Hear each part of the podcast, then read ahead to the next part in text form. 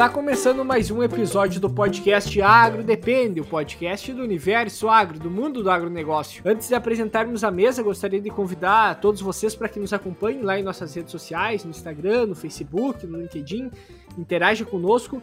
Também a gente pede pro pessoal que agora lá o Spotify tem a possibilidade de você avaliar, né? Lá botar de preferência cinco estrelinhas uh, em cima do, do podcast, que isso aí contribui. Na verdade, o Spotify não tem algoritmo nenhum, né? Mas é bacana quanto mais avaliação tem lá, porque o número vai aumentando também.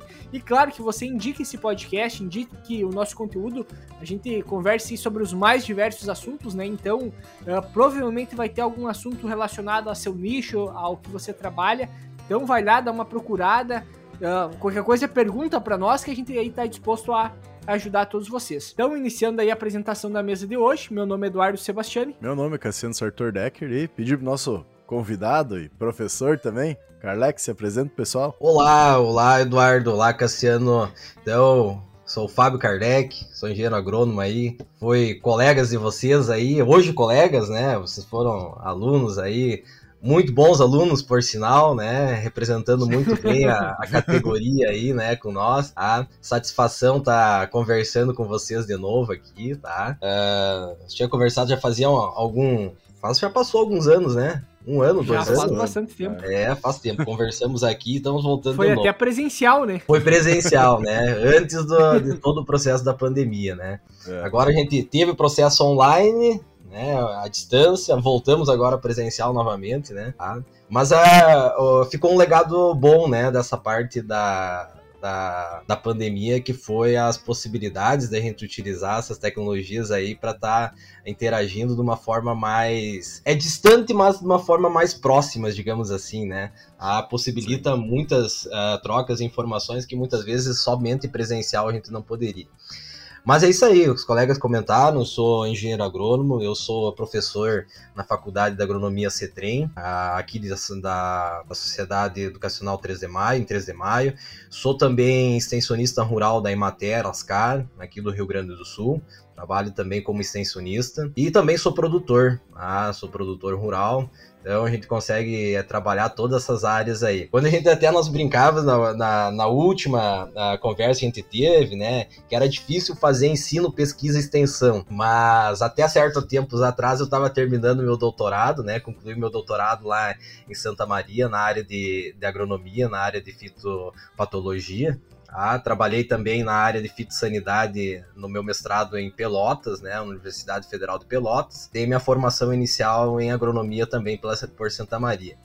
E a gente conversava que era difícil associar ensino, pesquisa e extensão, né? Só que teve uma fase da minha vida aí que eu trabalhava com ensino, sendo docente na CETREM, pesquisa, terminando a parte do meu doutorado, né?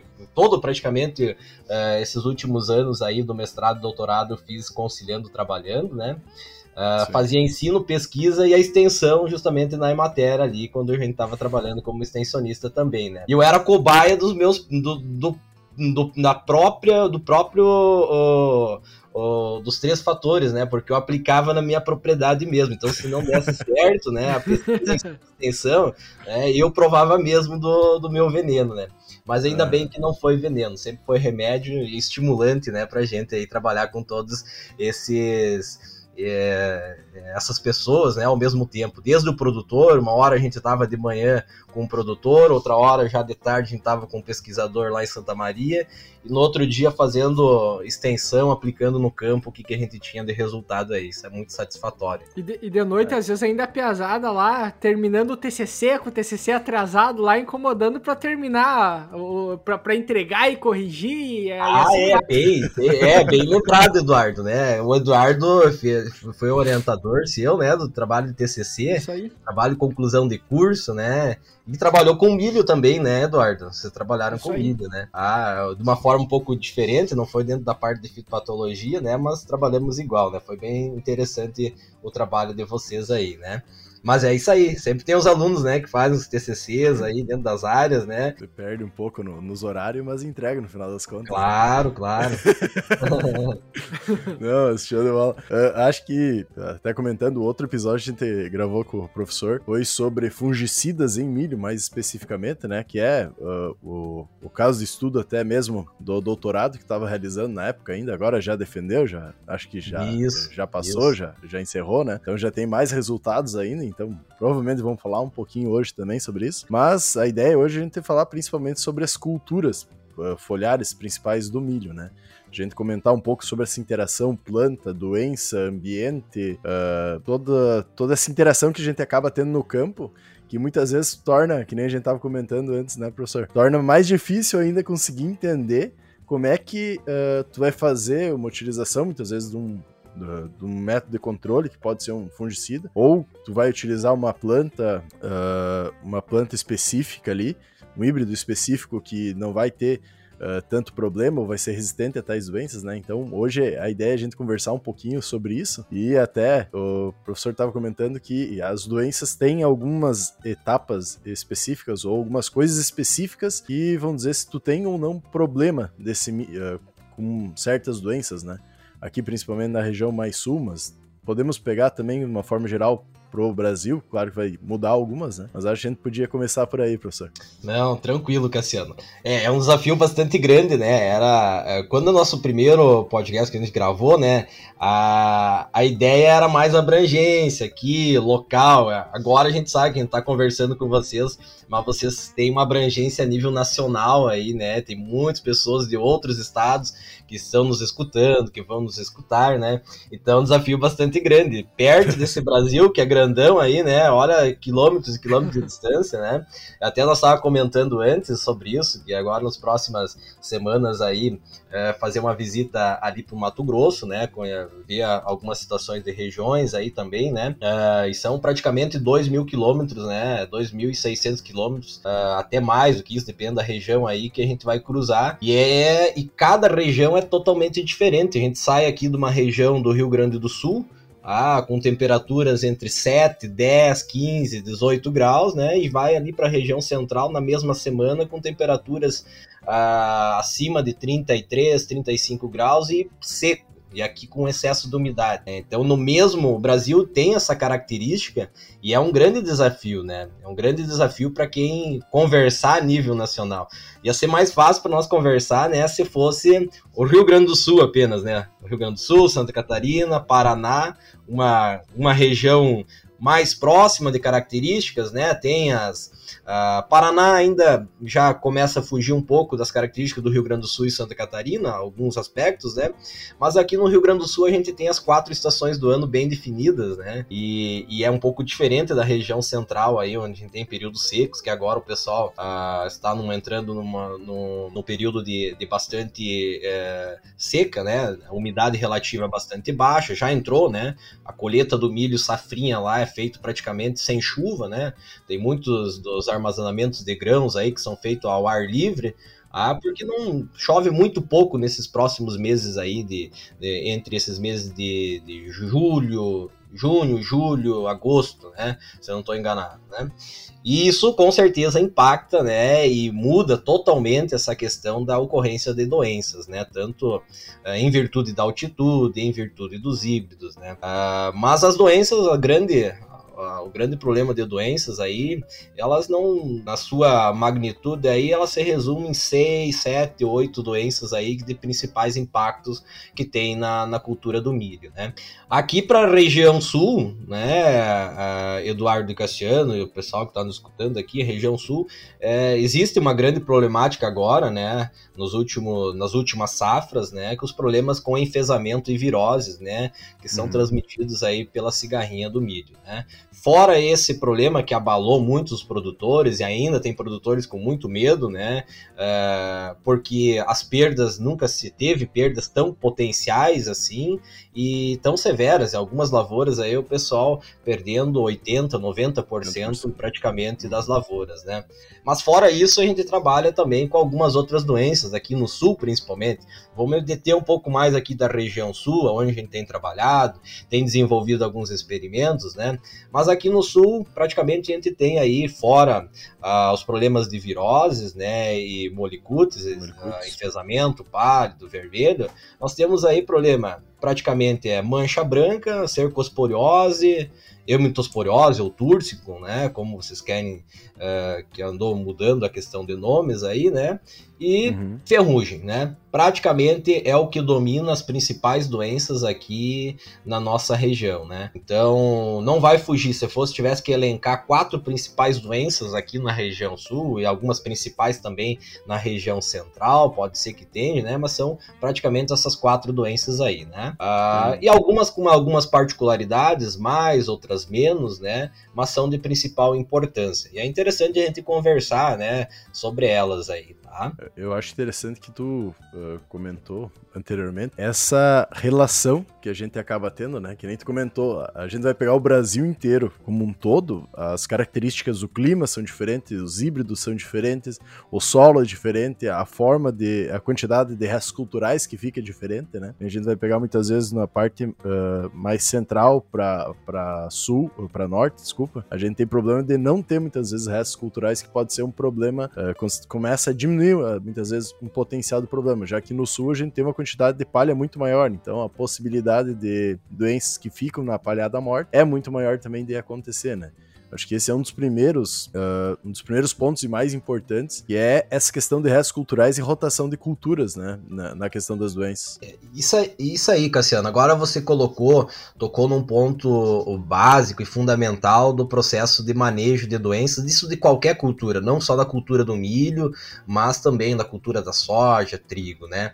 Uh, dentro dessas doenças que eu comentei com vocês aqui, uh, apenas as ferrugens elas são biotróficas, né? Uhum. O que, que, são doenças biotróficas, né? Que elas precisam ter uma ponte verde, ter é, uh, alguma planta ou outra hospedeira para continuar o desenvolvimento dela ou ela vem pelo ar ou vem de alguma planta próxima que fez a ponte. Isso são doenças biotróficas, né, que a gente chama. O caso da ferrugem da soja, a ferrugem do trigo, a ferrugem do milho, puxínia, né, são doenças biotróficas. Essas doenças aí, a hora que a planta morrer, secar, né, uh, ela acaba morrendo também. Tá? Uhum. Então, não temos Uh, isso que a gente tem que entender no primeiro dos aspectos. Outro grande problema, que eu disse as outras três doenças aí, né?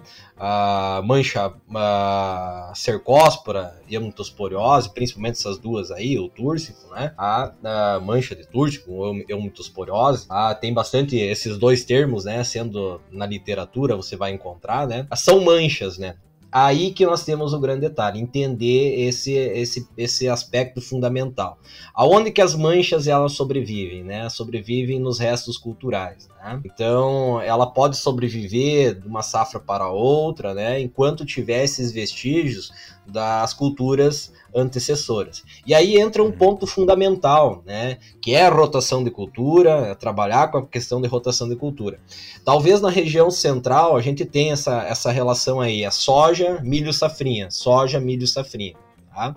Lá a, a tendência é de desenvolvimento, mas desenvolvimento não, de, de decomposição dessa palhada mais rápida, muitas vezes, em alguns Sim. aspectos, né, pelo teor de solo argiloso, mas mesmo assim a gente tem uh, restos culturais, às vezes, quando está implantando a cultura. Ele fica, ele sobrevive. E no Rio Grande do Sul a gente tem uma, Rio Grande do Sul, Santa Catarina, né, a gente tem um outro agravante que é que é a sucessão milho sobre milho. Ah, mas Kardec, mas existe isso, milho sobre milho? Aqui no Rio Grande do Sul existe muito isso, principalmente em pequenas propriedades, né? Aonde que se trabalha com milho silageiro, né? O pessoal, para atividade de bovinos de leite, né? Corte, né? É utilizado o milho, uma cultura uh, bastante expressiva para a produção de, de, de silagem. Forragem, e, né? oi? E casos, é tem casos, e, e, tem casos aí de produtores, é, duas, três safras até tentando fazer no mesmo ano de milho. Tá?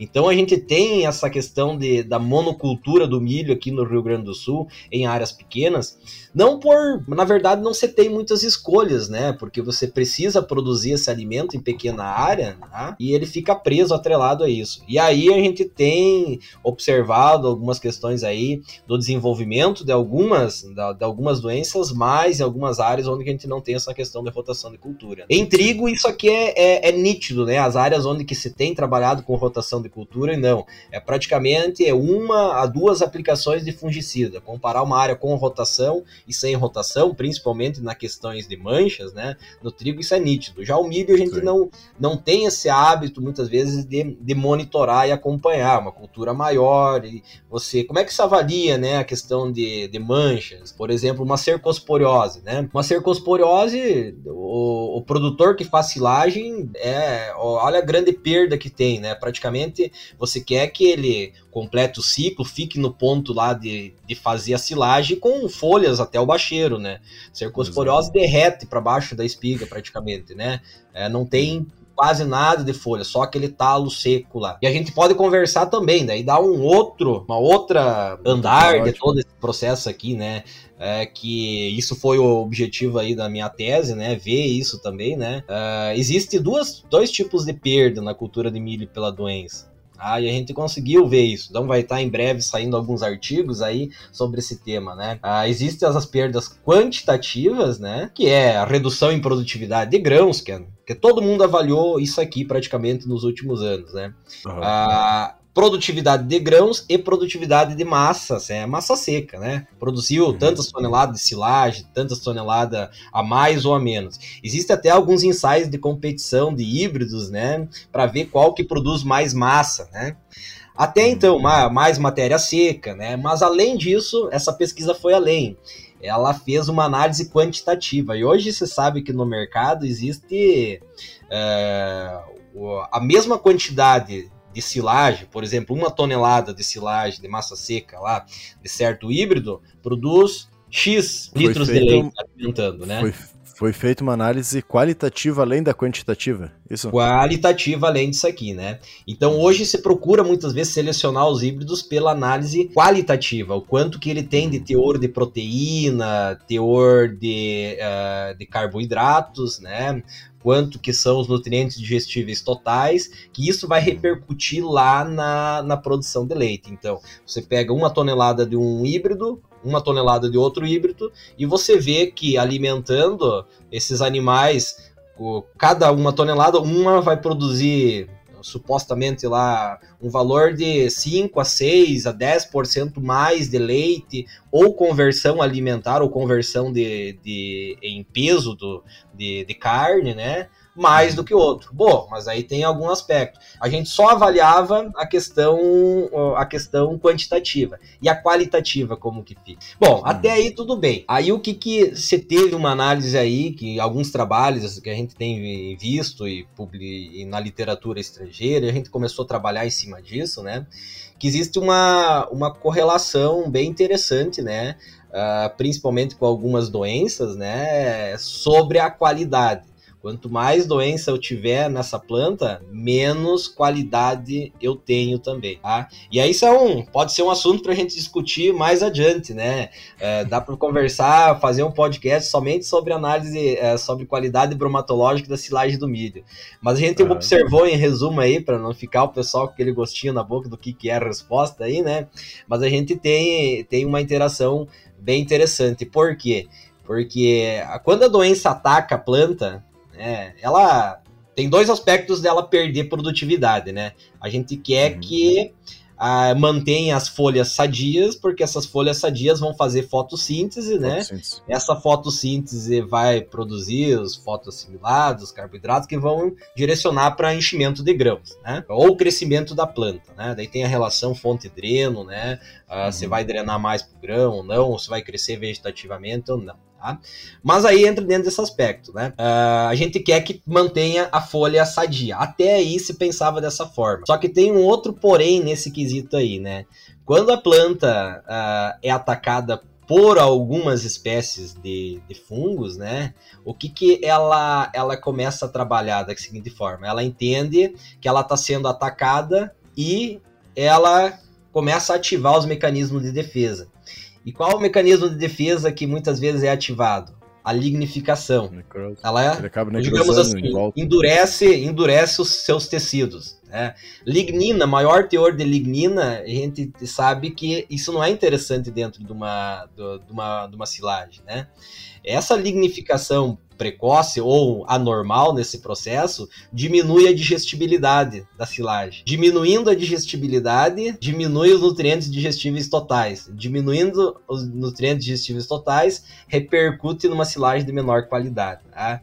Olha só, daí a gente só levava, quando fazia, fazia as análises uh, uh, econômicas, né, para ver se, se tem uma resposta econômica ou não, né, de eu fazer uma aplicação de fungicida, a gente sempre avaliou a qualidade, a, a a quantificar a parte quantitativa, né? De, de produção de grãos e a questão de produção de massa. Então, hoje a gente está também vendo nessa questão da resposta do controle de doença na qualidade bromatológica, né? Então, tem vários trabalhos aí, não só no controle de doença, mas também da adubação, né?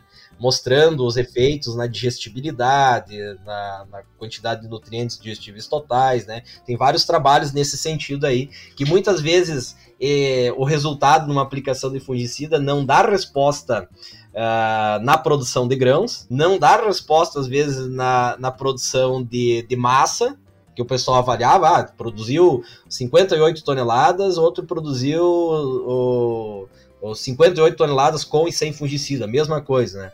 Mas você vai analisar a, a qualidade bromatológica, ele repercute praticamente lá, muitas vezes, em, do, em 5, 6% a mais, né, de, de ganho de conversão alimentar ou de produção de leite. Né? Só que isso aqui é interessante também os aspectos de conversar. E aí que a gente conversa de novo sobre isso aí, porque não é para todos os híbridos que isso acontece. Não é para todos os híbridos que isso acontece. É, existe uma interação muito grande com essas doenças, por exemplo. E a cultura do milho ela é, é fantástica para se trabalhar, porque acho que é uma cultura que mais tem interação com o ambiente, tá? Mais tem interação com o ambiente. É, se a gente olhar os ensaios de cultivares, de, de produção de milho, vamos pensar somente em grãos, né? Nesse momento. Se eu instalar um, um ensaio de, eh, de competição de híbridos aí, aqui na região de 3 de maio, ah, elencar 40 híbridos, né, que estão no mercado, vai ter o híbrido lá, o, o X e o Z, que vão estar entre os primeiros aqui para nossa região.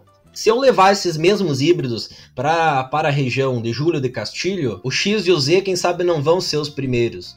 E nem vão estar, quem sabe, nos no, no ranking dos primeiros dos melhores. Vão estar outros, porque existe uma interação com o ambiente. Se eu levar para a região de Santa Maria, é muito menos, né? Se eu levar para a região, muitas vezes, de Santa Catarina, Paraná, se comporta de uma forma diferente. Né?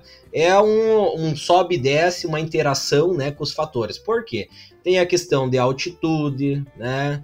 Ah, influencia muito. Tem a questão de depressões de doenças, né? A região aqui do Rio Grande do Sul, é, é, ou da região 3 de Maio, existe micro-regiões onde que você tem uma, uma condição mais favorável para certas doenças. Se eu levar lá para a região de, do Mato Grosso, esse híbrido aí vai ser, vai ter outra interação com outras doenças que são mais agressivas e interessantes lá. Talvez um híbrido aqui, o problema seja gravíssimo de ferrugem, né?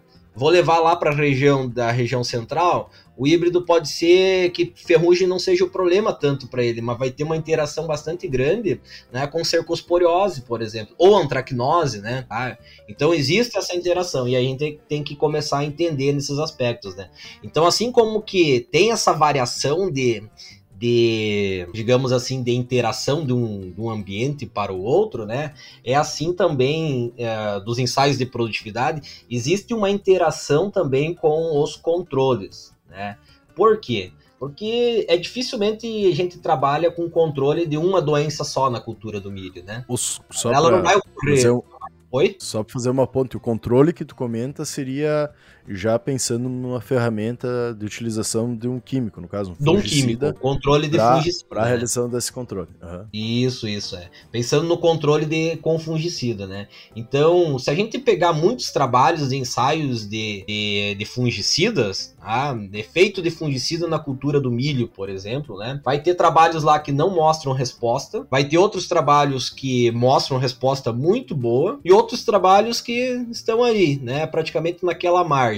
Você paga, mas talvez se o cara amassar muita cultura aí, se for uma área pequena, muitas vezes não vale a pena, né? Uhum. Então, tem que analisar todos esses aspectos, né? Principalmente para a questão do uso, né? Do fungicida. Qual que é a doença que tem o principal ocorrência, né? Por exemplo, se a gente for analisar aí uma ferrugem comum, a, a, a, ferrugem comum, no, ela gosta mais uma. Né, ela se adapta melhor, tem um desenvolvimento melhor em temperaturas mais baixas, né? Então, hum. a, alta umidade relativa do ar, praticamente todas as doenças aí elas gostam né, de uma alta umidade. Mas a, a ferrugem comum, se tu for ver, ela gosta de uma temperatura um pouquinho mais baixa. Se a gente for pensar em, em ferrugem polissora, né? Uh, aí já ela gosta um pouquinho de temperaturas mais elevadas, né?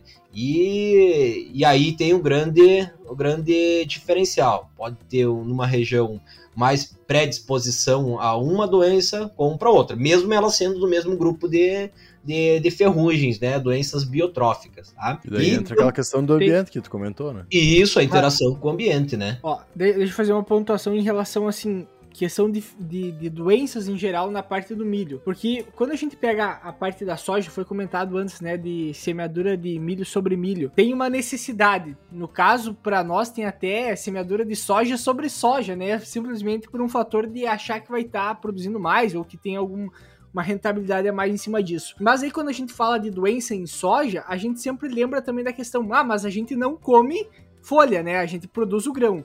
No caso do milho, tem um interesse econômico também, principalmente na massa, né? Que foi comentado antes, que algumas doenças vão afetar mais ou menos por esse lado. Só que daí tem um outro fator também que influencia e muito na, na produção do milho, que é, é tem o fator hídrico também, que importa muito nesse, né, nessa parte, que é na parte da polinização. Mesmo que a gente tenha uma planta que está perdendo área foliária, a, o milho, por ser uma planta C4, ele absorve, ele faz muito mais fotossíntese, né? Então ele está buscando, ele tem muito mais energia se a gente for pensar pelo aspecto de, de, de, enchimento de grão. Só que eu acredito que talvez tenha algumas doenças que vão afetar mais na parte da polinização, que obviamente vão influenciar diretamente lá no rendimento, né, da, da, da produtividade automaticamente para silagem também, porque vai afetar lá a quantidade de proteína disponível, mas possivelmente, por exemplo, para aquele produtor que tem uma, uma, uma produção visando a, a produção de silagem ou aquele produtor que busca a, a, produção de grãos,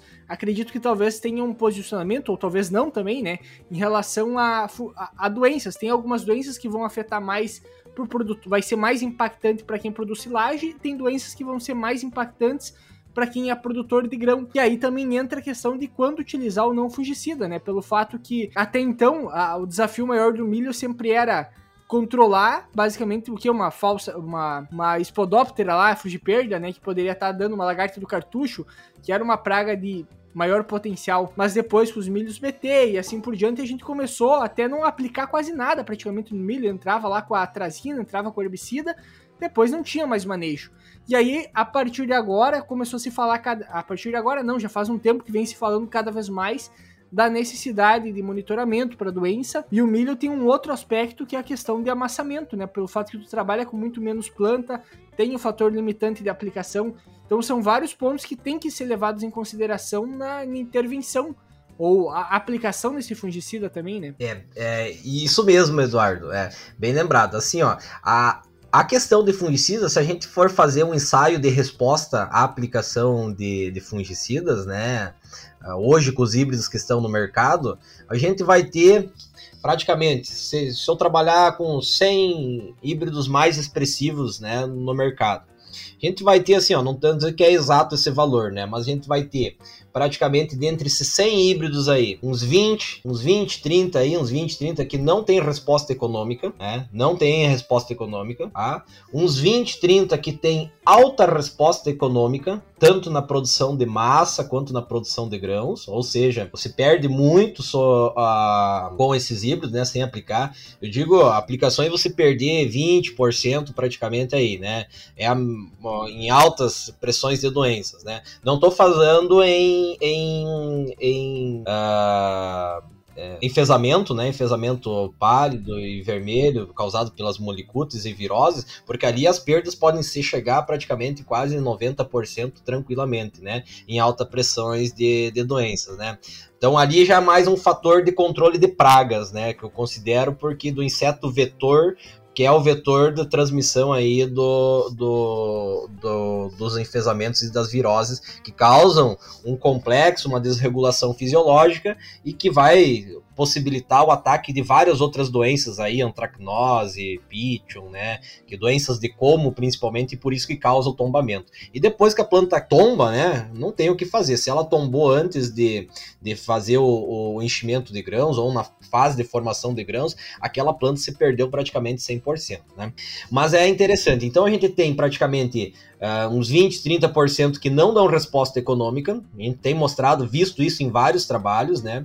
São a gente categoriza isso como híbridos de baixa resposta. Tá? Eles, uh, por mais que apresentam muitas vezes suscetibilidade, não quer dizer que o milho seja resistente. Ele apresenta suscetibilidade, mas a interação com fungicida ele não possibilita muitos ganhos, né? Ele empata e fica naquele, naquele aspecto. Outros que têm resposta praticamente uh, uh, bastante significativas, 30 e 30 a gente tem nossos 40% aí, né?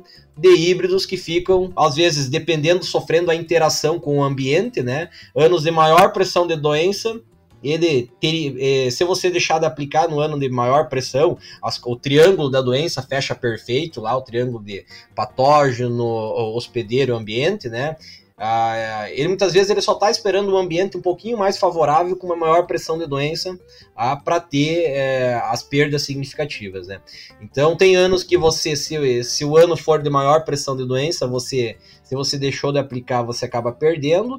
E tem anos onde que foi de menor pressão de doença. Esse híbrido aqui, se eu não fiz aplicação, praticamente, se eu contabilizar todos os meus gastos que eu tinha, né, ele poderia ficar num, num fator neutro aí. Aí eu tenho que analisar os ganhos qualitativos, se eles existiam ou não, né? Podem existir. Isso é um campo muito interessante para a área da agronomia, dos agrônomos que estão nos escutando aí, né, técnicos, né, a parte de pesquisa, Uh, que eu acho que eh, todo, todo ano tem lançamento de híbridos novos né, no mercado. Né? É, é, é uma área que mais tem é, disponibilização de híbridos, evoluções tecnológicas aí, principalmente genéticos, né? E essas interações, o ideal seria ser testada sempre em todos os ambientes, só que isso onera muito, né?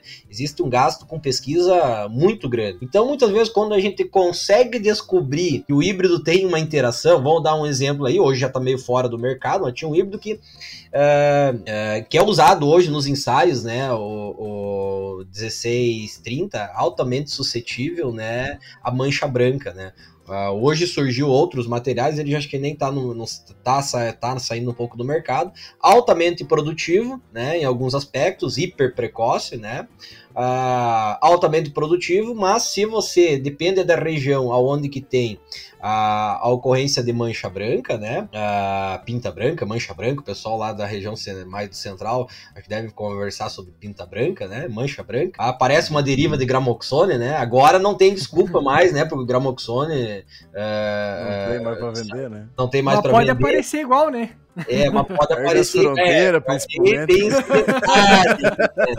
pode estar tá aparecendo igual, né? Mas tem, tem outras formulações, né? Mas o pessoal vai ficar um pouquinho mais, mais atento, né? Que não é, o pessoal já não tá usando mais e a, e a mancha branca tá aí, né? Então às vezes botava a culpa ali nos herbicidas, uma deriva do herbicida, né?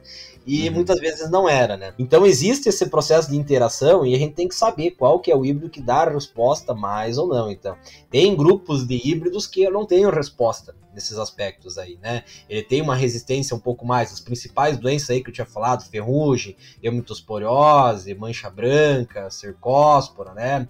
Alguma coisa de doenças de como, né? Que a gente temos problemas mais adiante, mas daí tá um problema muitas vezes na falta de rotação de cultura e suscetibilidade do material. Ah, tem muitas doenças aí, antracnose, pitchon, aí que a gente tem grandes problemas muitas vezes de tombamento. Isso tem uma interação com os patógenos do solo, né? Mas principalmente essas manchas, né? E aí a gente tem mostrado assim, ó, a, a, a pesquisa era feita, vamos pensar, há 10 anos atrás, tem muitos trabalhos que a gente pega de ensaios de, de avaliação de fungicidas em híbridos. Aí o fulano de tal fez uma pesquisa lá, usou um híbrido X, e não deu resultado, e publicou. Daí o pessoal falou: Ó, oh, não dá resultado a aplicação de fungicida ao controle, né? Mas em qual híbrido que ele testou? Aquele híbrido, muitas vezes, ele não, ele não tinha suscetibilidade ou não tinha essa interação. Ah, 10 anos atrás a gente não tinha as carboxamidas, né? Nas moléculas que a gente está tá presente hoje. Tem vários ativos aí que a gente tem aí que estão tendo uma resposta bem interessante para controle de, de doenças, né? Então, se a gente for analisar aí ah, alguns multissítios, né, tendo algumas respostas interessantes, né, ah, mas e as interações principalmente com os fungicidas. Então a gente tem visto isso, né, principalmente ali a adoção de algumas carboxamidas, algumas estribululinas, alguns produtos mais robustos, mostrando seus resultados bem interessantes, né, tanto na produção de massa quanto na produção de grãos nesses híbridos uh, que antes muitas vezes não tinha resposta, mas em virtude da pressão da doença, de doença, olha a região central praticamente, né? O milho safrinha é, é, é, uma opção bastante rentável em alguns aspectos, né? Pessoal tenta colher a soja bem cedo, né? Mais rápido para tentar implantar logo e fazer a segunda safra de milho safrinha, né? Algumas regiões ainda possibilita isso. Tem regiões aí que é, é, esse cenário de soja e milho safrinha está já há vários anos sendo trabalhado assim né? E, e, a rotação de cultura, como que a gente fica? Quando a gente estudou rotação de cultura na faculdade, a gente dizia o quê? Que tinha que ter um período né, de tempo. O que, que é a rotação? É um período de tempo que a gente. Há quanto tempo que demora, seria efetivo uma rotação de cultura, né? Ah, um ano, um ano e meio? É, até eu não ter mais restos culturais dessa cultura quando vou implantar ela de novo. Tá? Isso aqui pode ser 14, 15, 16 meses, né? Dependendo da região, né? Ah. Dependendo mas do tem, material colocado mas também. Né? É, mas daí tem patógenos, por exemplo, que vão sobreviver. Além disso, né? Por exemplo, vai pegar às vezes um. Antes, quando a gente, antes de começar a gravar, que a gente comentou que o assunto seria uh, fungos no milho, né? Patógenos em si. O Cassiano comentou, bah, nem tinha me ligado que tinha a questão de patógenos da espiga, da, do com, uh, de raiz, né? Da, de, de área né? foliar, os principais, né? Mas, de certa forma, a gente vai ter patógenos, por exemplo, que vai ser os necrotróficos que vão ficar na palhada, mas também tem alguns patógenos, não sei se necessariamente seria apenas os de solo, mas do, dos necrotróficos que sobreviveria mais, queriam sobreviver mais tempo do que isso. A gente outros sabe que tem, culturais além do milho, no caso. Isso. Assim, é principalmente aí que tem um, um, um fator interessante uh, da questão da, do, do, do, problema das doenças com o problema de enfesamento que é transmitido aí praticamente pelas cigarrinhas, né? Então, quando a gente pensa em doenças, né? Se eu vou implantar a cultura, lá no estabelecimento a gente tem algumas doenças que causam dumping off, perda no estabelecimento, morte de plâncton, né? Pitchon, ah, temos, temos algum, alguns cenários aí que pode ocorrer alguns problemas em alta, em alta infestação. Tá? Uh, muitas das doenças que estão no solo, ah, ah, ah, elas só estão esperando uma condição de da planta estar debilitada, né, para uh, se aproveitar desse momento e fazer o processo de colonização e infecção. Então, a, as molicutes elas possibilitam muito isso, né? Principalmente antracnose, pitchon, né? A, a doenças de como, né? Principalmente, aqui acabam enfraquecendo, mas elas se oportunizam principalmente dessa desregulação fisiológica que é, que é ocasionada pelas molicutes e pelas viroses, tá? E por isso que acontece o tombamento, tá? Bom, ah, as os restos culturais, doenças em solo, que a gente muitas vezes é, tem que se preocupar, é, porque se eu não tenho uma área de rotação, eu estou trabalhando sempre milho, em cima de milho, né? A tendência é sempre da gente aumentar esse problema, né? E uh, posso ter uma grande problemática né, mais adiante tombamento de plântula, né? Problemas de solo a gente começa a observar principalmente em áreas com bastante tombamento, né? Tem problemas de tombamento que são ocasionados por algumas pragas, né? Mas às vezes elas não são, não são pragas que estão acontecendo, né? São problemas de doenças que estão enfraquecendo aquele colmo aí e já associado. Bom, com uma espiga maior, de maior peso, né? Ela tem que ter uma resistência para para, para resistir a um vento, né, para não ter essa queda, né?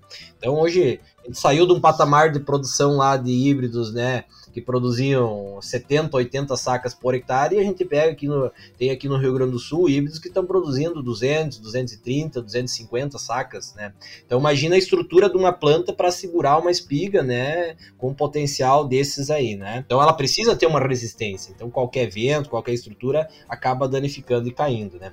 Uh, mas é interessante desse processo aí porque nós temos o problema de solo, né, doença de solo, nós temos o problema de doenças foliares, que é muito importante a gente trabalhar que é o principal que o produtor olha somente, né? E a gente tem um outro grande problema aqui no Rio Grande do Sul, muito mais que na região central. O pessoal, os agricultores na região do Mato Grosso, aquela a região central lá para cima, né? Que estão colhendo. Hoje nós estamos gravando aí em, em julho, né? Uhum. É, início de julho. julho pessoal está em plena colheita do, do milho na região central lá. Uh, garanto que não teve problema de chuva, né? Está seco. Até o pessoal tem relatado que o pessoal tem que ter, os produtores é, uh, buscam a semear logo após a semeadura da soja, a, a, a colheita da soja, porque entra num período de baixa precipitação. Ou seja, é uma janela muito curta. Então ele uhum. faz o pendoamento, começa o enchimento de grão, ele consegue encher o grão e praticamente cessa as chuvas naquele momento. É bem definido isso lá, né? Sim. O milho, o milho safrinha, né? Então nós não temos um problema que nós temos aqui no Rio Grande do Sul, que são os problemas de espiga, né? Doenças em espiga. Aqui no Rio Grande do Sul agora, se a gente vê o paralelo, né? O pessoal colhendo o milho safrinha lá na região de, do Mato Grosso, tá? seco, sem chuva, tá? estão uh, armazenando a céu aberto praticamente, não chove. Tá? O hum. déficit dele de, de, produção foi em virtude de ter cessado a chuva antes do, do, do período que deveria ter para completar o ciclo. Então as lavouras mais tardias praticamente não tiveram grandes precipitações. Dentro do triângulo da doença que a gente estudou lá, é um fator fundamental ter umidade para o desenvolvimento de algumas doenças. Então a gente tem muitos problemas aí é, é, é de micotoxinas ocasionados por patógenos de espiga. Tá? E aí a gente traz esse paralelo aqui para nossa região, aqui para o Rio Grande do Sul. Como é que a gente está vendo, o, como é que foi o, o, o nosso safrinha aqui na nossa região? É, essa semana estava vistoriando algumas lavouras e, e observando, né, a, a, a, grande, a grande incidência de grãos ardidos, né, podridões de espiga, em virtude das altas precipitações. Aqui no Rio Grande Sim. do Sul, a gente tem esse problema. O nosso milho safrinha aqui sofre muito com excesso de umidade na colheita. Tá? O pessoal colhe lá seco, aqui o normal tem que o cara tem que erguer as mãos para cima se conseguir colher com 26 colher. de umidade. se conseguir fazer isso no safrinha aqui na nossa região, ó, o cara se tem que erguer as mãos para cima. A média o pessoal consegui... é...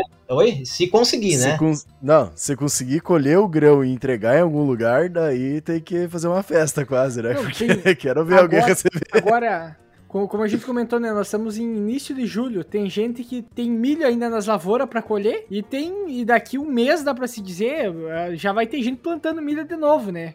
Para pro, pro safra praticamente. Então, quando a gente falava nem desse, né? é, dá, dá para se dizer praticamente que a gente tem milho o ano inteiro, né? Independente da, da, da, situação, é milho o ano inteiro. Então, tu tem um potencial grande desse para uh, aparecimento de doenças e, e, até mesmo a, a questão de pragas em si, né? Mas uma questão é, isso, interessante. Isso mesmo. Por exemplo, de, uh, problemas aí com fusário, né? Uh, em espiga, né? Ah, e, e esse é interessante porque, ah, mas ocorre, ocorre geada aqui no Rio Grande do Sul, mata as plantas? Sim, tudo bem, mata, fungo biotrófico, faz o vazio sem dar, mas os hemibiotróficos e os necrotróficos, eles continuam sobrevivendo aí, né? Então tem esse problema, né? Mas é, é e aqui até no Rio Grande do Sul a gente tem aquele fator, né? É, milho safrinha, praticamente até o preço é diferente, né? Praticamente o pessoal comercializa com 85, 80% do valor da safra normal normal. Sempre o preço do safrinha é mais baixo do que o normal, em virtude do quê? Dos gastos que se tem com a secagem, né? A maioria dos produtores em safrinha esse ano aqui na nossa região é 35 de umidade. Grão ardido, muita incidência de grão ardidos, impacta em, em questão de, de despesas, né? De descontos, né? Nisso aqui. Mas nós temos que levar, e daí é um outro, um outro assunto que dá para conversar um, um podcast inteiro sobre isso, as micotoxinas. E aí que entra a questão da qualidade também desse material, que eu disse para vocês aí. Muitas vezes a gente só avalia a questão quantitativa ah, e não avalia a questão qualitativa, né? Ah, como aqui uma região de pequenos produtores rurais, pequenas propriedades, né? A média é bastante pequena aqui da, das propriedades. Muitos dos produtores, ah, armazenam em casa esse milho. E esse milho, muitas vezes, a gente não, não, eles não conseguem colher com a umidade certa, né, num ponto seco, né? E tem, trazem lá para os seus silos problemas, né, com grãos ardidos. E esses fungos aí, nessas sementes, né, uh, em virtude de ter uma quando eles têm uma condição favorável, eles conseguem produzir né, micotoxinas. Não quer dizer que uh, aquele, aquela espiga totalmente mofada ela é a micotoxina. Né? Não, a micotoxina é, é, é produzida pelo fungo quando ele está numa condição é, ideal para o desenvolvimento. E aí essas micotoxinas têm inúmeras micotoxinas que dá para conversar aí, que ocasionam um monte de problemas, né? Ah, abortamento em bovinos, né? Ah, um animal que é muito muito sensível, né? Suíno, né? Suíno é muito sensível a, a, ao milho com, com micotoxina, né? Já vi agricultores, pequenos agricultores, perdendo vários animais em virtude de uma alimentação. Trouxe o milho de uma cooperativa, o milho tinha algum, algum problema de micotoxina, alimentou, fez a ração, alimentou. Naquela semana praticamente perdeu uh, praticamente todos os animais. Né? Então existem esses cuidados. Então ele é, é interessante analisar todos esses aspectos, né? Não só o, o, quantitativo, mas o qualitativo. E tem vários e tem várias pesquisas que mostram, né, que essas aplicações, esses controles fúngicos lá no vegetativo, quando a gente vai fazer, é, melhoram muito a qualidade do grão lá no final. Tá? Então, diminui o processo epidemiológico, né? Uh, tem uma relação bem interessante aqui, principalmente com a ocorrência de pragas, né? Lagarto da espiga, porque a lagarto da espiga ela vai se alimentar, helicoverpa, zé, por exemplo, né? Ela vai se alimentar da espiga. A espiga, se ela tá totalmente fechadinha ali, não tem nenhum furo, nada, né? Ela não vai deixar entrar umidade, né, para dentro do grão.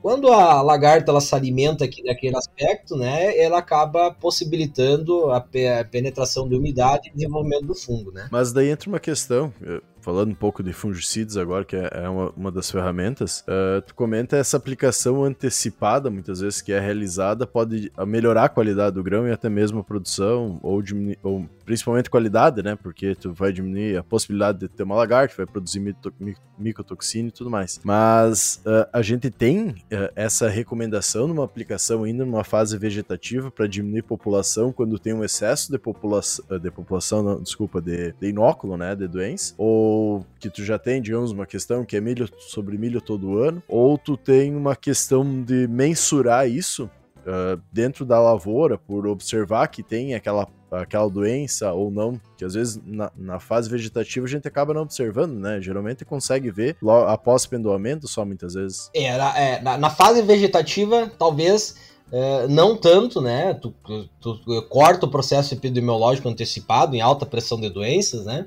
Mas mais na fase reprodutiva a gente consegue ver isso. Né? Mas é interessante comentar o seguinte, já que a gente está falando de estágio de desenvolvimento, né? É, vegetativo, reprodutivo, né? A, gente tem visto o seguinte: a aplicação de fungicida Tá? O nosso limitante aqui no Rio Grande do Sul uh, não é a, a, muitas vezes a, a não querer aplicar. Né? É não conseguir aplicar, tá? É não conseguir. Nós temos um gargalo muito grande aqui na região, na região sul, que o pessoal eles não tem equipamentos adequados, né? A maioria das aplicações aqui nós fizemos um levantamento aqui no município dá contar nos dedos aí a quantidade de autopropelidos que tem, tá? Uh, metade desses autopropelidos não tem a altura ideal para a gente fazer uma aplicação pós-pendoamento. Vamos começar desse, dessa lógica aí. Tá? Ah, professor, mas daí vamos trabalhar com aplicação aérea. Bom, ah, nossas áreas aqui são pequenas, né? Se o cara conseguir dar um rasante e não arrancar a rede de luz aqui, tá. é, é ou ando, as áreas são curtas, né? São tiros de 200 metros, 300 metros, tem áreas de mato, né? São áreas pequenas, né? Então muitas vezes inviabiliza. A, aplicação hoje de fungicidas, o controle químico de fungicidas, ela está sendo trabalhada bastante em grandes propriedades, com a aplicação aérea. Porque tem um, um fator bem interessante. Esses dias eu estava até avaliando um trabalho ah, para analisando que eles analisaram uh, qual que é a melhor orientação né, de, de aplicação uh, de fungicida ou de inseticida, do, do trato cultural, eh, em relação à linha. Se é você trabalhar paralelamente à linha, na entrelinha, com ângulo de 15 graus, de 20 graus, ou fazer totalmente paralelo, né? O que, que amassava mais, né? Então a gente tinha uma pesquisa aí que mostrava, né, praticamente quando a gente trabalha com 15 graus de, de é, trabalhando 15 graus de, uh, de ângulo paralelo à linha, né, a linha central, a linha de plantio, a gente tem um amassamento muito grande, muito grande. Então é mais vantagem você fazer essa aplicação atravessada ou paralela da linha, né, que é o amasso praticamente menos, né, plantas, né. Então eu faço pa, uh, plantei da direita para a esquerda, plantei norte e sul, faço aplicação para os tratos culturais leste a oeste. Bom, a gente tem, olha só os desafios que muitas vezes que a gente tem aqui em pequenas propriedades, né. Uh, o pessoal faz uma aplicação, ou aplicação de nitrogênio em cobertura, ureia, né? O espalhador lá que o cara vai tentar fazer, ele faz 14 metros. O pulverizador, daí ele faz um rastro, né? Ok. Aí ele vai trabalhar com o pulverizador, o pulverizador faz 18 de barra, amassa mais um pouco, né? Tá? Mas aí ele fez o, a, a aplicação para controle de planta daninha. Professor, ele já trabalhou, ele fez a aplicação, mas lá quando ele está fazendo no vegetativo para controlar plantas daninhas, o amassamento não é tão grande quanto você vai fazer essa aplicação quando ele está ali em V8, V9 ou pós-pendamento, né? Então tem esses detalhes aí. Áreas pequenas, é, produtores que, que, que, nos escutam aí sabem que se eu depende da área pequena, se eu vou fazer um monte de volta, fazer as, as manobras, né, de bordadura, o amassamento é uhum. muito grande, né? É muito grande. Então, existem trabalhos aí que mostram, né, praticamente, mesmo eu cuidando paralelamente, a gente tem praticamente uh, 120, 150 quilos né, de perdas por hectare, né? Então isso aqui dá duas sacas, duas sacas e meias de perda por amassamento uh, mais adiante, né? E aí a gente tem esse gargalo muitas vezes, né? Porque se eu aplicar nenhum produto, se a gente pensar assim, quanto, qual que é o residual de um produto que a gente trabalha, o melhor produto que vai dar hoje? Para entregar? Quantos dias? Ah, uns 15 dias, dá para se dizer, né? 15, é, 18 dias no milho, né? Vamos pensar nessa. Né, né, Até 21 em alguns casos. Até 21, né? Em alguns casos, né? Ah, qual que é o meu limite para fazer uma aplicação com um trator? Eu vou estar tá em, em que estágio lá de desenvolvimento? V8 já.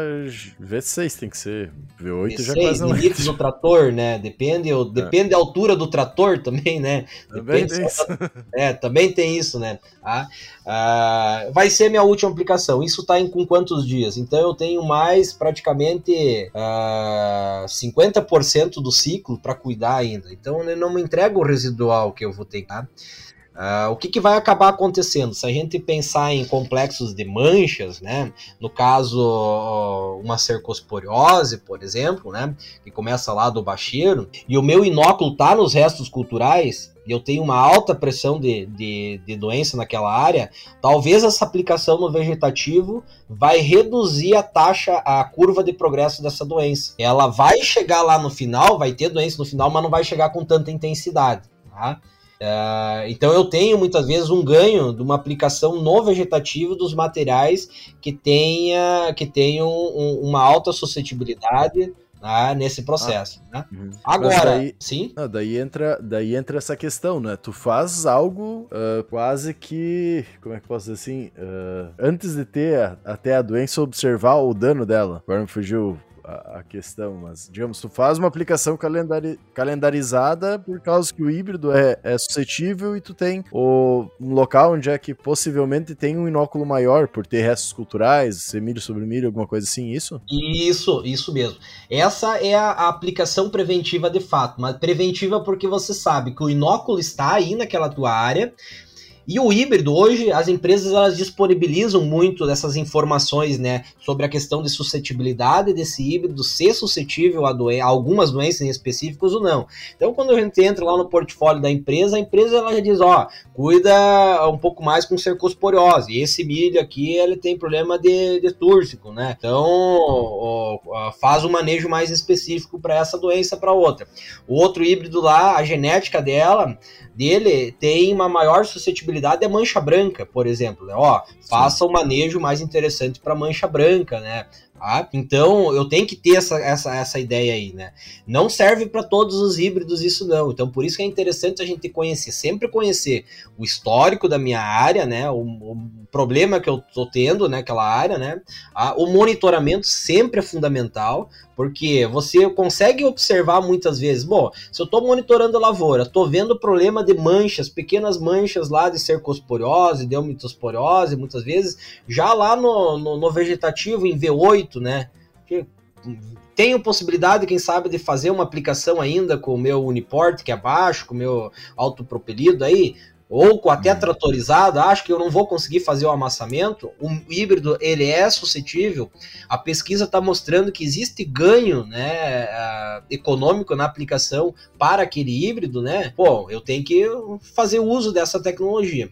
Agora tem híbridos que a gente mostra que não tem. Nem se eu fazer três aplicações, duas aplicações em alta pressão de doenças, não tenho resposta econômica, né? Porque ele tem muitas vezes tem híbridos que têm uma resistência muito grande. E quando a gente trabalha trabalha com ensaios de, de, de cultivares, isso a gente vê nítido, né?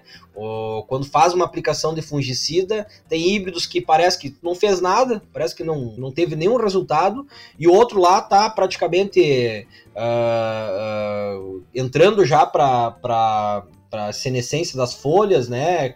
Amarelando praticamente as folhas, e onde você fez a aplicação tá praticamente com as folhas verdes, né? Isso dá um efeito de produção de fotoassimilados, porque vai ter mais área verde fazendo fotossíntese, né? E vai conseguir deslocar esses, translocar esses fotoassimilados, esses carboidratos lá pro grão, que vai impactar no quê? Vai impactar principalmente em, é, uh, uh, em massa, né? Tá? Então vou ter maior, maior peso, né, praticamente aí desses grãos, né, o que vai repercutir em produtividade.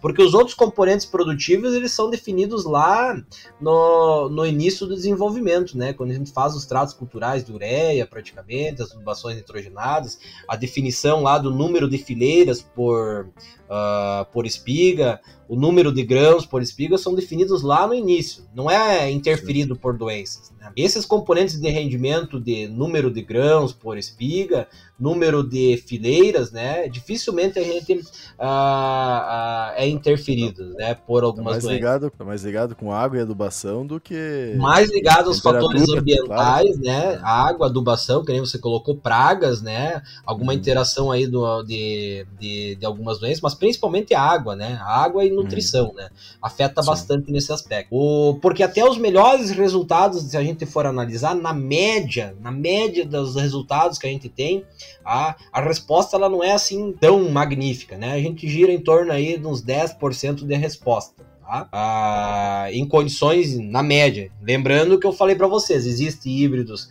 que não respondem, híbridos que respondem bastante, e tem aquele meio termo que só está dependendo da condição se ela ser favorável ou não para o desenvolvimento. Né? Então isso é interessante a gente avaliar. Mas quando a gente vai pensar em qualidade daí, né? Qualidade de grão, né, incidência de grãos ardidos, né? Tem alguns trabalhos bem interessantes aí do manejo de cigarrinha, tá? porque indiretamente é uma doença, né? O manejo de cigarrinha vai repercutir no controle do enfesamento, né, de uma forma indireta. O controle do, do das, dessas, uh, das moléculas, enfesamento pálido, vermelho, virose, ela vai estar tá ligada indiretamente também com algumas doenças de colmo, né, porque vai enfraquecer, tombamento, né, ah, e vai repercutir também a questão da formação de, de grãos, muitas vezes, com excesso de umidade, doenças de espiga, né? Pode repercutir também numa qualidade desse grão. Tá? Ah, então temos que analisar todos esses aspectos aí quando a gente vai trabalhar. E, e a questão do, da, da, aplicação, a aplicação de fungicida, ela muitas vezes não é para todo mundo, né? Não é para todo mundo. Tem que analisar muito bem. Se eu perco se eu perco praticamente. Tem híbridos que não me dá a resposta, né? Quanto está custando hoje uma aplicação de fungicida em relação a, a saca de milho, né? Uma aplicação de fungicida, o produto hoje, produto praticamente robusto aí, cento e... Mas hoje, mas hoje quando a gente fala, por exemplo, em aplicação de fungicida no milho, um, um dos pontos, por exemplo, o milho que ele é mais produtivo é o que mais vai aparecer doença. Outro porém, os fungos que mais aparecem vai ser os, os que causam mais dano econômico é os biotróficos ou os, ne uh, os necrotróficos. E uma outra questão, para soja a gente tem muito problema, por exemplo, de, de, no caso da ferrugem e algumas outras doenças, de, que é a resistência, né? De ter que trabalhar com, uh, com um intervalo mais curto, de ter que trabalhar com multissítio. No caso do milho, eu preciso de algum princípio ativo que tenha uma maior eficiência necessariamente, ou trabalhando lá com fungicida, talvez até um fungicida mais economicamente viável, lá a base de sibirulina, triazol, já resolveria o problema. Qual que é? Precisa investir muito em fungicida? Se aplicar fungicida já tá bom? O que que define isso? Bom, uh, vamos para Vamos ver qual que nós vamos responder primeiro. São três em um, né, Eduardo? Né? Três é, perguntas. Ah, vamos começar pela do meio, que é a mais, que, que eu acho bem interessante ponderar aqui com vocês, né? Ah, as doenças é, de colmo, principalmente, né? Elas são um pouquinho mais, mais raras de a gente observar. Só que quando elas ocorrem, elas são muito destrutivas. Tá? É, acontece tombamento de plantas, né? É, quando a gente tem a fecha o triângulo perfeito para elas, híbrido suscetível, tá? com ambiente favorável e inóculo, olha, as perdas são bastante grandes. É o que a gente tem observado praticamente no que? É, com a, os problemas de enfesamento, com as molicutes aí que a gente tem observado aí no, no milho, né? Hum. As manchas a gente até observa mais elas, é, bem, é bastante comum, né? As doenças foliares aí, manchas foliares e ferrugens, né? Tá? Mas as perdas elas não, tão, não são tão significativas assim quanto essas doenças de como quando ela tem fecha o triângulo, né? Então a gente tem aí perdas, né, muitas vezes em híbridos bastante suscetíveis, né, expressivas, né, mas vão chegar aí 20, 30% muitas vezes, né, nos piores dos casos, conversar isso, que tem a pesquisa que a gente compara, a gente, é interessante a gente observar sempre a testemunha nos resultados de pesquisa da, de, de, com os híbridos, né, porque quanto que reduziu do melhor tratamento com a testemunha sem aplicação. A gente tem um, um panorama de quanto que eu tô perdendo de produtividade. Então, em alguns casos muito extremos, né, posso chegar aí a 20, 30% em alguns casos, né? Mas a, a, na média aí ela mesmo sendo suscetível, fica bem abaixo disso aqui, né? Então, não, não existe, assim, ganhos milagrosos que nem a ferrugem, que nem os fungicidas na, na soja, né? Não é esses ganhos tão grandes, assim, de produtividade. Tá? Outro aspecto que, que, que é interessante uh, a gente conversar uh, sobre fungicidas, quais os, os, os, princípios ativos que eu vou estar trabalhando.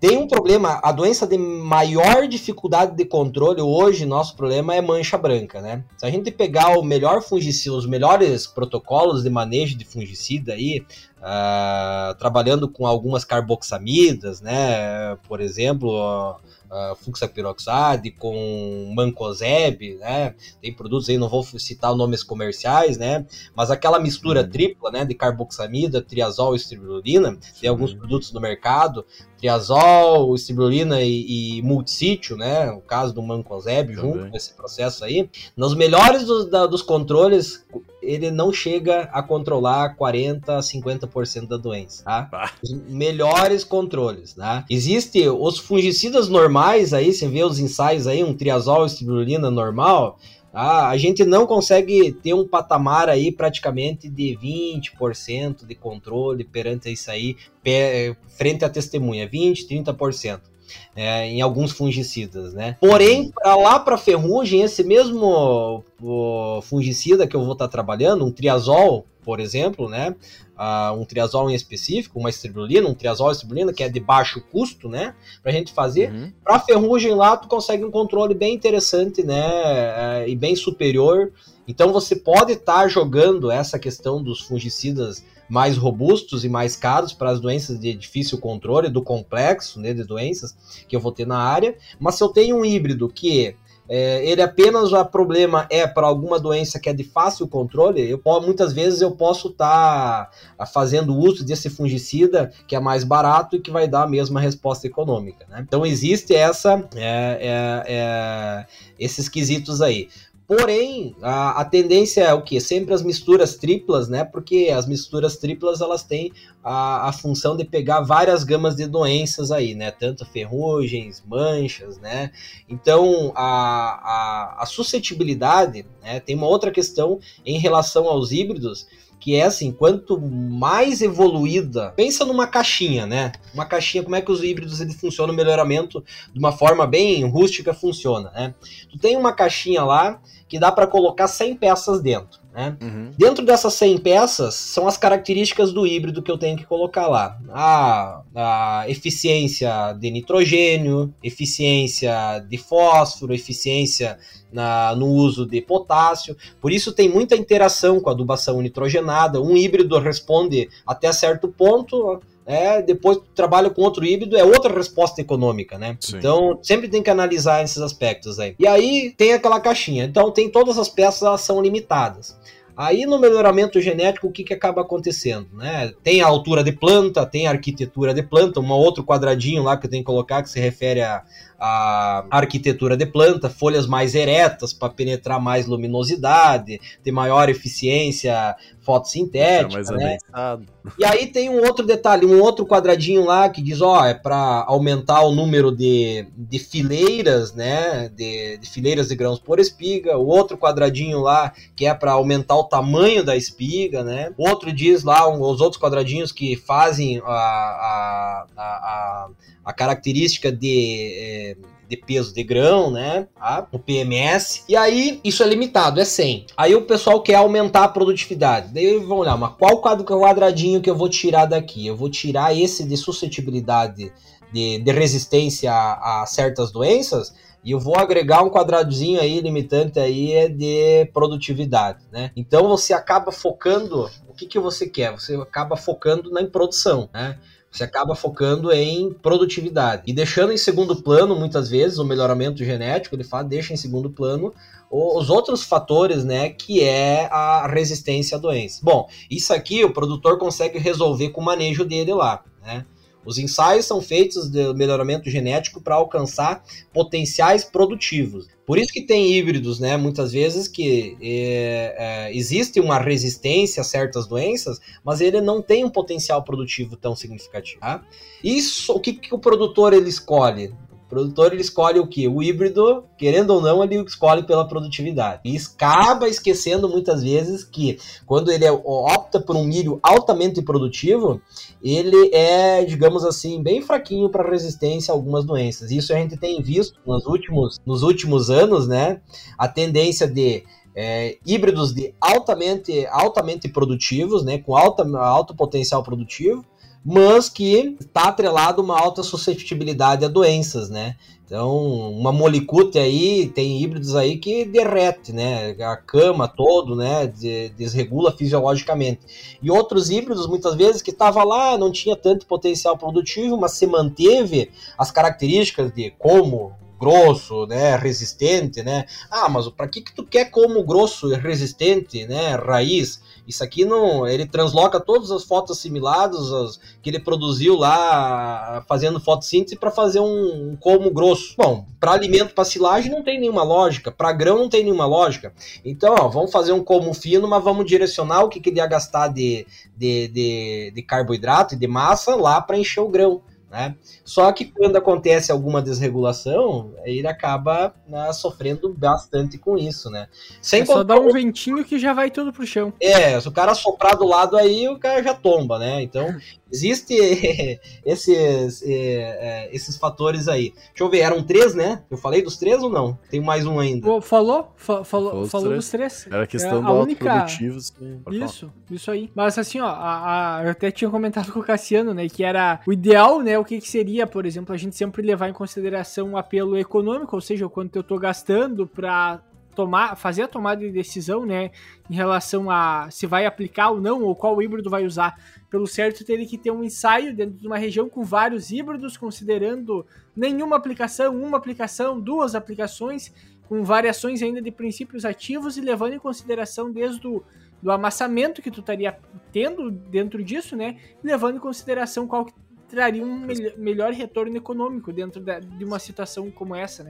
Isso mesmo, isso para isso para cada região. Só que daí eu comento com vocês assim, para cada região e fazia análise econômica. Dentro dos ensaios que a gente tinha trabalhado aqui da minha tese, a gente tinha híbridos que responderam praticamente é, 150 quilos, 250 quilos. Né? Bom, mas 250 quilos, né?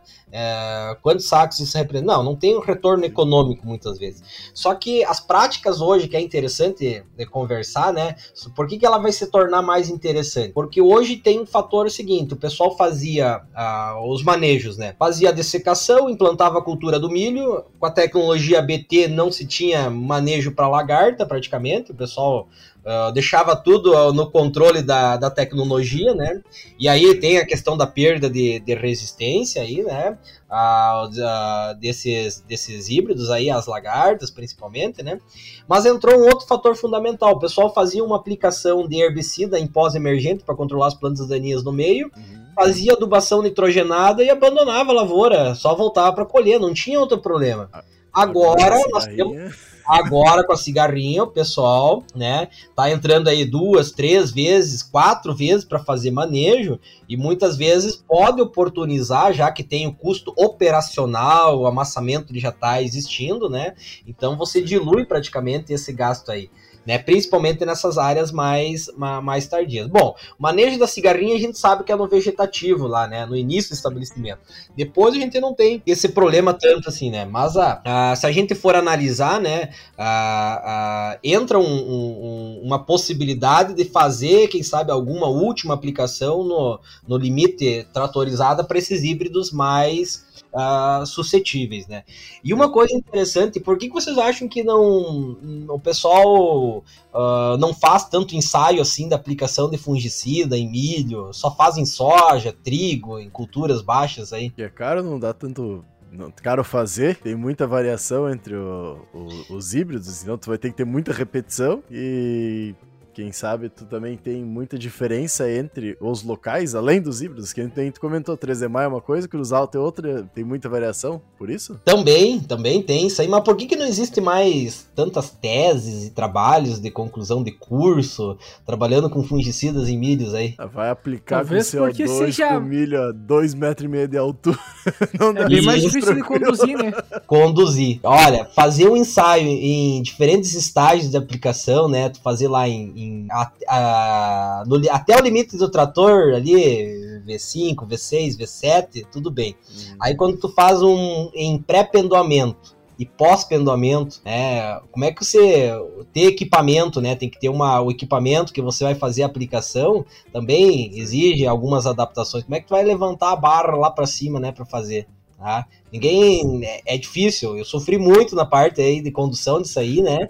Tá? Cansava muito fazer para fazer. Tomar praticamente. O IPI era, era praticamente saía úmido, né? Do, do banho de, de fungicida que a gente levava muitas vezes, né? Para conseguir atingir lá em cima, né? Essas plantas. Fazer em pós-pendoamento, em pré-pendoamento, né? Vegetativo, pré e pós-pendoamento. Então a gente tem essa, é, essas análises aí que a gente tem que analisar. E também é interessante que tem tem algumas doenças que elas praticamente elas se manifestam mais a partir do reprodutivo. Tá? Uhum. Então é interessante. Daí a gente já tira um, um, da jogada um monte de produtor que não tem muita condição de fazer, que não tem condição de fazer aplicação aérea e fazer com um uniporte que tem altura para fazer em pós-pendoamento. A maioria das doenças elas começam a se manifestar a, em pré-pendoamento e é, pós-pendoamento. Porque a planta, ela, quando ela está no processo fisiológico, no vegetativo, né, ela tem as suas energias, todas elas focadas, né, principalmente no que? No, na parte vegetativa, na folha, né? Quando ela começa a encher o grão, né, fazer o enchimento de grão, né, a, a fonte, ou todos esses fotoassimilados que ela está produzindo, esses carboidratos, ela vai direcionando lá para o grão. E aí a manutenção, né, a espiga, né, a manutenção das folhas fica em um plano secundário. Os mecanismos de defesa da, da planta, elas ficam de uma forma secundária. Tá? Então ela é, ela está preocupada mais em, em, em, de, de, em, conseguir completar o enchimento de grãos para deixar os descendentes delas, né, do que com a defesa da, da própria folha, né.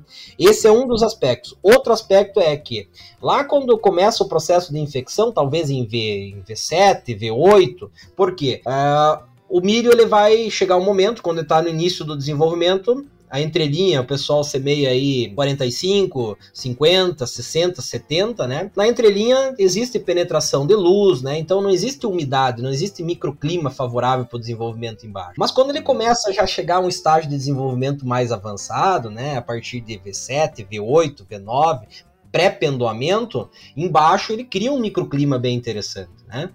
E esse microclima uh, mais interessante, mais sombreado, com menos luminosidade, mais umidade, né, embaixo ali dessas folhas, possibilita o desenvolvimento da doença. Então ela é uma progressão, ela tem uma, uma progressão lenta, né? Mas conforme o, a planta vai se desenvolvendo, é, as condições também da doença vai se desenvolvendo. Né? Uhum. E, e, entender o seguinte, que muitas vezes o que, que é favorável para uma planta, você tem o que, que a planta gosta? Umidade, luminosidade, né? Mas tem que ter é, principalmente umidade, né? Ambiente úmido, a planta se desenvolve bastante. Água, né? Toda vez que o ambiente for favorável para o desenvolvimento da doença, para a planta vai ser também favorável para o desenvolvimento da doença. E aí nossos gargalos é, são bastante grandes, né? Porque chega um momento que ela vai se desenvolver e tu não está monitorando. Até você sabe, você conseguiu observar lá em pré-pendoamento a doença, né? Ah, mas o pequeno produtor que não tem possibilidade, não tem uniport, não tem é, condição de fazer uma aplicação aérea, tá? Talvez não. vale a pena ele repensar, né? Se o problema foi tão grande com as perdas, com essas doenças, que tem casos que praticamente você vê que é, é, detona a lavoura, né? Algumas doenças, né? Em alguns uh, microambientes aí que a gente tem, né? Com alta infestação de algumas doenças. Vale a pena ele repensar né, que é usar os pilares. Um dos principais pilares que é do manejo de, de doenças, né, é a resistência genética a doenças, que tem que ser considerado. Né?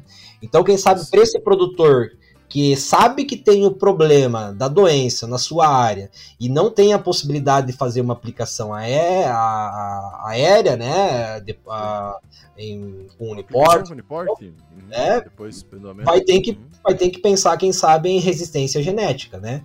É, ver é, algum híbrido de, de, de, de mesma equivalência produtiva, mas que tenha resistência a essa doença.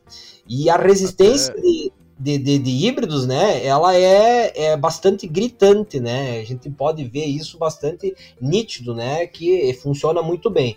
Muitas vezes vale a pena a gente perder 10 sacas de potencial produtivo pelo híbrido, mas não perder 30 por causa da doença, né? Então existe, tem que fazer esse cálculo aí muitas vezes, tá? Até uh, vindo para uma conclusão, né? Eu acho que uma frase que me marcou com um dos profissionais que a gente gravou, o José Domingos, ele comentou que é, a gente, é, os engenheiros agrônomos engenham muito pouco, né? Isso é um negócio que entra muito no complemento total dessa conversa que a gente tá, uh, tá tendo. A gente conversou sobre todas as uh, as coisas que acabam gerando, aumentando a população de doenças dentro da lavoura, né? As questões das estratégias, que nem uh, o fungicida, que é uma das ferramentas, a questão genética, que é outra, a questão da rotação de culturas, que é outra, todas essas questões, né? E entra muito nessa parte que tu estava comentando agora há pouco, né? Como que o produtor toma a decisão de colocar um híbrido ou não? Como ele toma a decisão de utilizar uma ferramenta, por exemplo, fungicida de controle ou não? Conseguir começar a entender, e é isso muitas vezes a gente acaba fazendo pouco no campo, entender como complementar todo esse histórico de produção que vinha tendo, histórico de culturas anteriores, né? para a gente tomar uma decisão que realmente consiga trazer o maior dano, uh, maior dano, não, desculpa, o maior retorno econômico pro produtor. Porque, que nem tu muito bem comentou, ah, na questão genética, uh, como tu vai fazer o desenvolvimento de uma planta, muitas vezes é retirado o, o gene ali, retirado não, direcionado uh, mais para produção e tu acaba deixando a questão das doenças porque a princípio o produtor vai conseguir dar conta disso no campo, né? Mas aí entra na, na parte que tu comentou, ah, o cara não tem equipamento, não tem como entrar, então ele não tem como utilizar esse híbrido mesmo ele tendo uma produção maior. Ou ah, é um, um local onde é que nunca teve, uh, ou há anos não tem uma plantação de milho, quem sabe ali tu consiga entrar e não vai ter problemas, uh, mesmo sem utilizar o fungicida e consegue ter uma alta produção, né? Então vai entender, utilizar realmente a, a nossa parte da engenharia, né? Para tentar resolver problemas e complementar tudo isso aí para chegar no resultado lá na ponta. E isso é, é muito interessante uh, a forma com que tu trouxe todo o conhecimento, esse desenvolvimento, não somente dos fungicidas em si, né? Mas sim do como é, quais são as doenças, quais são as principais, como é que elas uh, uh, se comportam junto com as plantas, questão de desenvolvimentos fisiológicos, como é que ele vai trabalhando e desenvolvendo as doenças. Todo esse complexo é muito interessante e muito importante que cada vez mais a gente observe, né? E tenha informações. E nem tu, tu mesmo comentou, muitas vezes a gente não tem informação de um uh, real retorno econômico em certas plantas, né? E é muito difícil fazer isso e muitas vezes, quando tem esse dado, o híbrido está saindo do mercado, né? Então, é, é, muito legal a gente ver toda essa importância de interação, enquanto a gente ainda tem que observar, tanto para fazer a escolha do híbrido, mas também para saber ou não se é momento ou não de fazer uma aplicação, por exemplo. Isso, é bem, bem colocado, Cassiano. Temos essa dificuldade e existe uma tendência de tentar simplificar as coisas, mas quando a gente simplifica as coisas, a gente acaba cortando muitos, muitos pontos que são fundamentais. E esses pontos fundamentais, numa agricultura cada vez mais moderna, tecnificada, a gente tem que se prender aos detalhes e não na, na, na simplificação das coisas, né? Uhum. Então, só para comentar um caso, né? Teve produtores com, em virtude do, do problema da cigarrinha que aconteceu, problemas de enfesamento, de toda a problemática que aconteceu, né? Ah, ele praticamente retirou o ano, ah, ele tinha programado nas em suas áreas milho, né, para trabalhar com a parte de rotação de cultura, algo que ele estava trabalhando há muitos anos, né? Ele, ah, não vou plantar milho porque vai ter problema com de cigarrinha, né? Mexeu todo o sistema produtivo em virtude, bom, mas existe maneiras da gente estar tá trabalhando.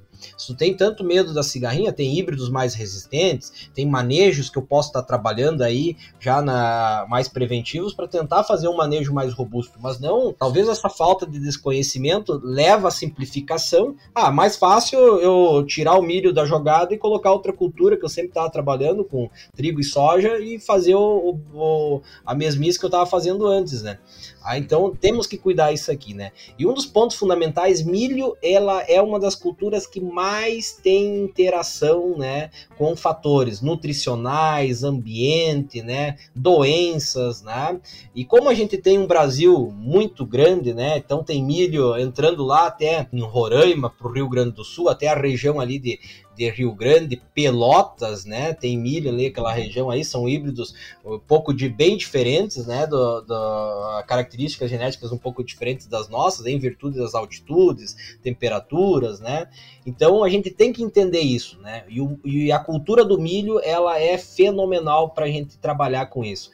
O processo de interação e ela é tão complexa por isso que existe tanta divergência de resultado, porque ela tem essa interação. O milho ele tem a interação com o ambiente e com o manejo que tu vai fazer. No caso de doenças, a gente tem a, a interação do híbrido com o ambiente, com a, a doença que tem a expressividade naquele ambiente e o fungicida, o tipo de fungicida que eu vou estar utilizando naquele manejo. Então, e aí tem um outro aspecto, qual que é o meu foco? Só grão ou eu tenho foco também em, quali em qualidade, né? Se eu quero qualidade, eu também tenho que levar em consideração a partir desse, desse momento aqui, né? Então existe, é uma cultura bem interessante, é uma cultura que está dentro desse processo produtivo aqui, dentro da, da do, do da, a, da, das culturas trabalhadas na, em todas as regiões aqui do Rio Grande do Sul, região Paraná, Santa Catarina, Minas, Mato Grosso, né? Ah, então existe é, essa cultura bem é, é, distribuída e existe muita interação com nossos ambientes, né? Então tem que entender, né? Tem que entender muito dessa interação. Não dá para generalizar, né? Quem generaliza em milho, praticamente, ou você está fazendo um custo bastante elevado, Tá? Ou você está dando um tiro na lua, né? Praticamente, né? Muitas vezes você não sabe o que, que você vai ter de resposta econômica, se vai ter ou não vai ter. Então, a, a informação na cultura ela é essencial para a gente ter ganhos tanto produtivos quanto econômicos. Na questão de fungicida, de manejo de doenças, a gente sempre preza o, o retorno econômico, né, que vai dar isso aí, né? Então tem que ficar, tem que fazer a conta bem na ponta do lápis aí. Se muitas vezes a aplicação ela não se paga, às vezes ela se paga. A tendência nossa é de, de ter híbridos, com, até da minha tese, tem híbridos aí que eu trabalhei, eu vou publicar o artigo capaz de não estar o híbrido jamais no mercado, né? Vai ter outros da própria empresa, e aí?